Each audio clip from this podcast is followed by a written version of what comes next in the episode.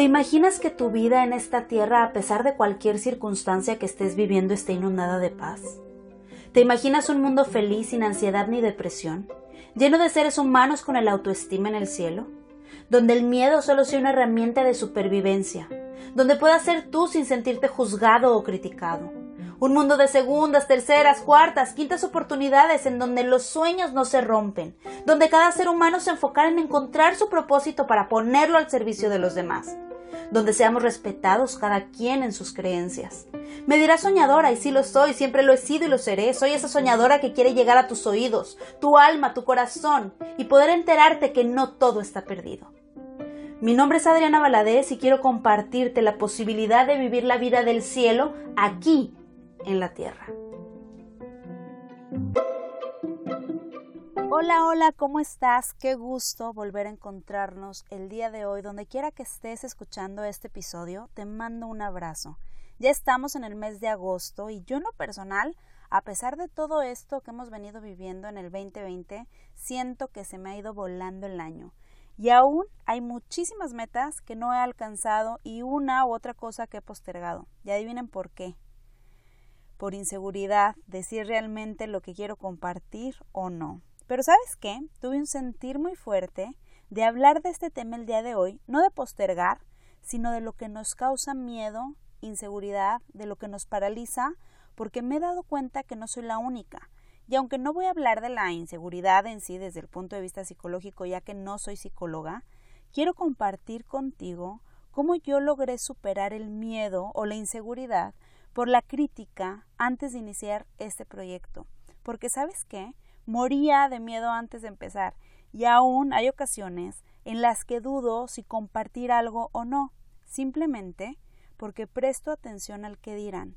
Si estás ahí en tu casa o donde me estés escuchando y te ha pasado que no te estás lanzando o que no te has lanzado a hacer algo porque te importa mucho qué van a pensar los demás, nadie te está viendo, solo afirma con la cabeza que te ha pasado y que estás conmigo.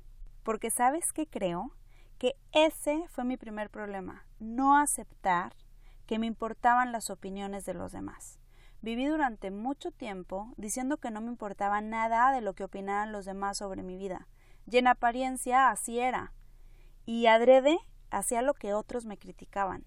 Pero dentro de mí se estaba entretejiendo un sentimiento tan profundo de inseguridad y la necesidad de querer agradar a los demás, y eso hizo que yo empezara a ponerme caretas y a ir renunciando poco a poco a mi autenticidad. Cuando yo era pequeña, no sé si ya te lo había contado en algún episodio, quería ser actriz y cantante. El sueño de cantante murió fulminantemente el día que fui con un profesor de canto a los siete años y me dijo que yo jamás en la vida iba a cantar, que aunque afinara mi voz y aprendiera la técnica, mi timbre era muy feo. Y escúchenme, aquí estoy haciendo un podcast. Y bueno, el sueño de ser actriz duró por algunos años más. Estuve en clases de teatro, participé en musicales. Obviamente, nunca tuve un papel de cantante principal en un musical, porque yo misma me encargué de que nadie notara mi voz. Mi timbre era muy feo, ¿recuerdas? Y así, entonces yo sola reprimí una habilidad que pude haber desarrollado, aunque no fuera la mejor cantante del mundo, porque tal vez ese no es mi talento. Bueno, no, ese no es mi talento. Sin embargo, pude haber logrado cantar bien si no hubiera dejado que esta opinión resonara tan fuerte en mi corazón.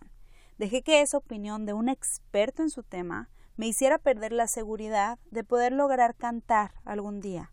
Entonces, sin darme cuenta, fue creando en mí una inseguridad que ni yo misma sabía. Y como esta anécdota hay varias que yo sé que tú que me estás escuchando puedes identificar perfectamente un momento en tu vida en donde dejaste que un comentario de algún conocido, algún familiar, un amigo o alguien que ni siquiera conocías o tenías relación resonara en tu mente y lo guardaras en tu corazón.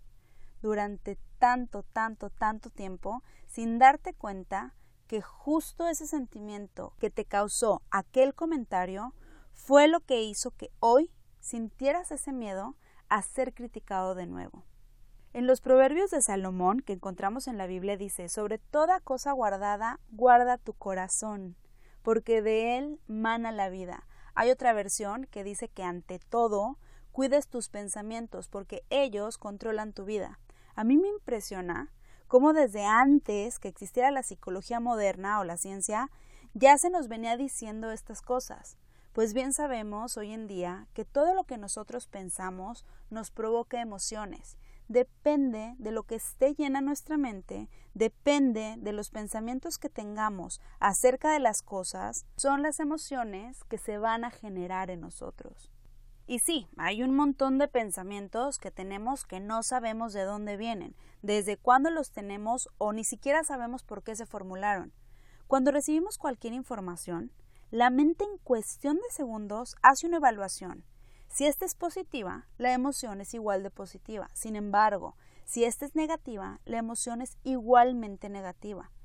Sin un pensamiento es muy complicado que exista una emoción.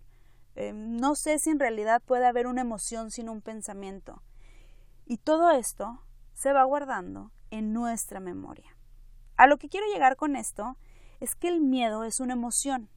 El miedo a la crítica es una emoción provocada por los pensamientos que tenemos acerca de nosotros mismos y lo que nosotros creemos de nosotros mismos. Lamentablemente, lo que creemos de nosotros muchas veces no es ni la mitad de cierto de lo que realmente somos, porque no nos conocemos, tenemos perdida nuestra identidad. ¿Por qué? Porque dejamos que los comentarios, como el que me hizo el profesor de canto a los siete años, programara un pensamiento de no soy capaz o no soy suficiente para hacer esto. Si el que es experto dice que no soy capaz, entonces, pues no soy capaz. Y yo sé que hay muchas técnicas en psicología para reprogramar nuestra mente y no dudo que esto haya ayudado a miles o incluso a millones de personas. Pero a mí me ha quedado algo muy, muy claro, que incluso si una persona pudiera reprogramar toda su mente por medio de estas técnicas, si no descubre cuál es su misión en la vida, cuál es su llamado, su propósito, nuevos pensamientos generarán nuevas emociones y una vez más se verá envuelto en algún miedo o alguna emoción negativa al no haber descubierto realmente su identidad. Ahora, vamos a hablar de la crítica. La crítica es un reflejo profundo de nuestros vacíos. Cuando criticamos, lo hacemos desde nuestras carencias, desde nuestra falta de amor propio o desde nuestro ego, de creernos superiores, más inteligentes o interesantes, más perfectos, la crítica afecta más al que critica que al que es criticado, porque al momento de criticar es como alimentar ese monstruo que solo crece haciendo menos a otros o señalando lo malo de otro para dirigir la atención hacia eso y que no se voltee a ver al que critica. Es como esconderse, encontrar los defectos de otro para engrandecerse a uno mismo. Sin embargo, el que es criticado tiene todo el poder de detener esa crítica en su cabeza antes de que genere una emoción y que esta emoción se vaya a guardar en la memoria. Tiene la oportunidad de analizar esa crítica, desmenuzarla, discernirla y entonces desecharla. Pero, ¿por qué suena tan fácil y es tan difícil? ¿Sabes por qué? Porque queremos vivir nuestra vida agradando a los demás, a nuestros papás, a nuestros hermanos, a nuestros amigos, a nuestros jefes o colegas. ¿Y por qué queremos vivir agradando a los demás? Entre muchas otras cosas, una vez más, porque hemos perdido nuestra identidad. Te hablaba de misión, de propósito, de llamado. ¿Qué tiene que ver esto con superar el miedo a la crítica? Bueno, pues todo. Todos en esta tierra somos parte de un enorme rompecabezas, somos parte de un cuerpo y en el siguiente episodio hablaré un poquito más sobre este tema, del propósito. Lo que quiero en este momento es contarte que el día que yo dejé de sentir miedo a la crítica fue el día que descubrí para qué estaba aquí y ahora, en este tiempo, en este mundo. Fue el día que descubrí los planes que Dios tenía para mí el día que descubrí mi identidad en Cristo, porque ese día recordé que yo no estaba buscando un lugar o reconocimiento en este mundo que es finito, que lo más importante no era agradar a mis amigos, a mis papás, a mis conocidos, a mi esposo o a alguien más, sino que lo más importante es agradar a Dios. Me di cuenta que por lo que yo debía estar peleando era por un lugar en la eternidad, no una pelea con los demás, sino una pelea interna con mis emociones, con mis pensamientos, con mis debilidades. Cuando descubrí que el único al que debo de agradar jamás me va a criticar, al contrario, me va a abrazar, me va a consolar, me va a perdonar, ya me perdonó.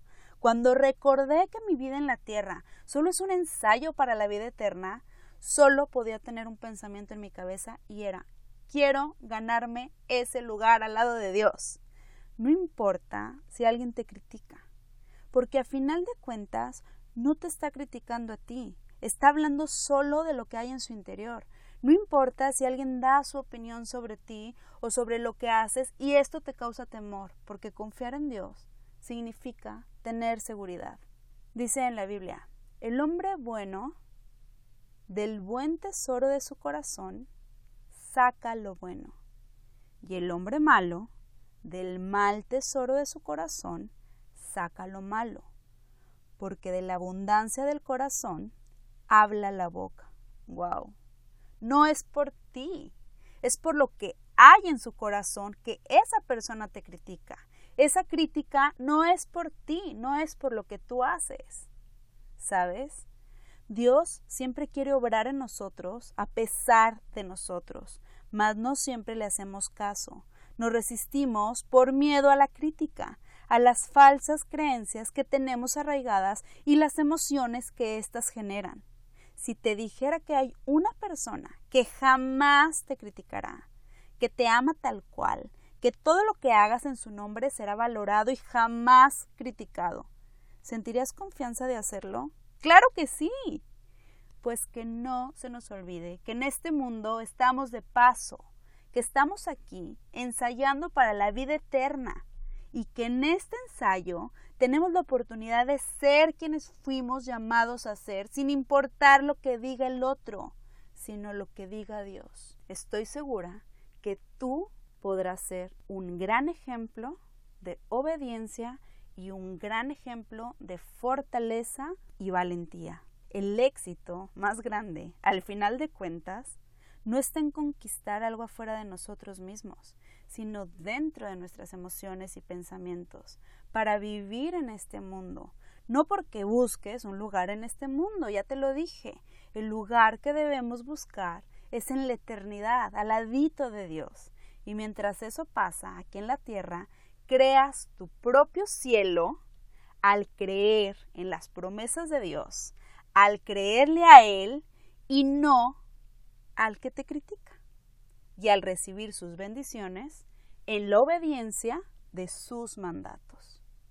Yo debo confesar que todavía no me animo a hacer algunas cosas por ese temor a la crítica o a decepcionar a alguien. Sin embargo, el paso más grande ya lo di y fue creerle a él y empezar con este proyecto. Y sabes, cuando me siento así de temerosa, encuentro mi ánimo y mi impulso para hacerlo en la palabra de Dios, en sus promesas para mi vida. Lees sus promesas en la Biblia, hazlas tuyas, son un bálsamo para tu alma. No olvides que si tú estás vivo el día de hoy es porque hay algo que está esperando en la tierra por ti, hay alguien esperando por ti. Entonces, ese temor a la crítica, si tú le das ese peso, si tú le das ese poder, te estás quitando la oportunidad de que alguien sea bendecido a través de tus conocimientos, a través de tu servicio, a través del impacto que tú puedes tener haciendo lo que fuiste llamado a hacer, ya sea como escritor, como médico, como terapeuta, como dentista, como ingeniero, como arquitecto, como lo que sea. Y recuerda, las cosas que el otro dice o la crítica que el otro tiene hacia uno, no se trata de ti, se trata de sus vacíos, se trata de lo que hay en su corazón. Ignora eso y siempre recuerda que el único y del único que te debe de importar la aprobación es de Dios. Si te gustó este episodio, por favor compártelo, no te lo quedes. Estoy segura que al menos debes conocer una persona que está temiendo a ser juzgado y criticado y no logra animarse a dar el paso. Te invito a seguir la cuenta de este podcast en Instagram, en donde encontrarás más contenido de este tipo. Le encuentras como arroba mi cielo punto en la tierra y mi cuenta personal te la dejo, estoy ahí para leerte. Me encuentras como arroba Adri Te lo dejo escrito, ya sabes, en la caja de descripción de este episodio. Nos escuchamos muy pronto y recuerda, tal vez no nos alcanzaría la vida para cambiar el mundo, pero sí puedes cambiar tu mundo y en una de esas, el de alguien más. ¿Lo tienes?